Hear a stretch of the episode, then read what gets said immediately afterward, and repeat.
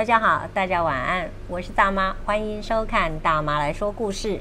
连续五次我们念的五篇大人的床边故事，嗯，其实有时候大妈在念完的时候，其实突然自己也感受到那个情境画面，然后真的是会让自己很舒服的 calm down 下来。呃，我总我总觉得那是一种。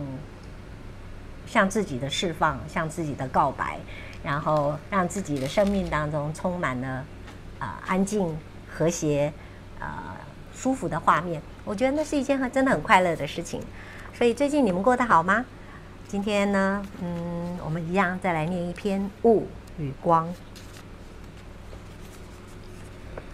那天雾很大，从前一夜就亮着的路灯。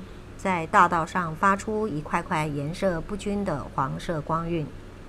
我正要前往一间我最喜欢的咖啡店，雨靴踩过融雪形成的小水坑，溅出水花。潮湿又灰暗的天气让我很懒得动，但我想提振一下精神，而咖啡只是个开始。那间咖啡店位于一栋人潮川流不息的大楼前面角落。用砖块和旧木材装潢，空间小小的，但很特别。他们提供的咖啡和茶只有几种。柜台上有个蛋糕架，装着一块块三角形蛋糕、饼干、马芬，上面盖着一个大大的半圆玻璃玻璃罩。我进门时，挂在门上的铃响了一下。我排在一个戴着红色毛毛小女孩的后面。他牵着妈妈的手，转过身来，抬头看着我，嘴巴和眼睛张得大大的，充满好奇。今天是上学日，他瞥见了平常难得一见的忙碌大人世界。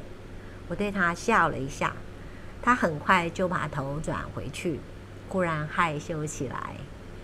我猜想，他是不是因为要去看牙医或医生，所以才没去上学？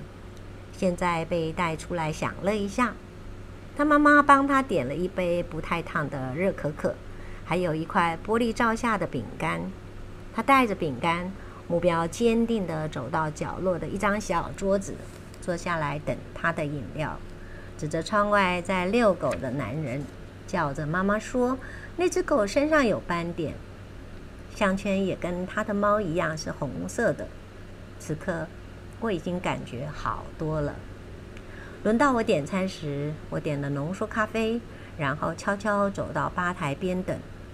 我喜欢慢慢喝一大杯咖啡或茶，但一杯煮得刚好的意大利浓缩咖啡的浓郁滋味，能让我脱离任何坏心情，幻想自己正在美好春阳下的坎帕尼亚。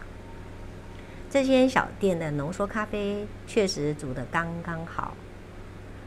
咖啡用小小的白色杯盘煮，盛装，分量不到三口。一只小到不能再小、搅拌糖用的汤匙放在盘子上，旁边的小玻璃杯装着丝丝冒泡的矿泉水。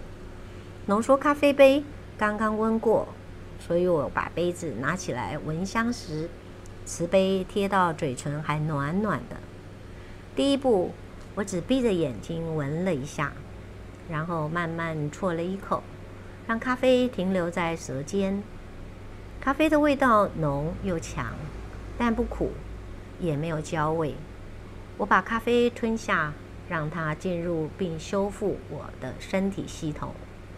我喝完矿泉水，在小废罐里多放了一块钱，便走回外面的雾中。我检查了一下今天待办事项的进度，到目前为止还不错。我喝了一杯美味的咖啡，还见到小女孩看到狗时脸上的表情。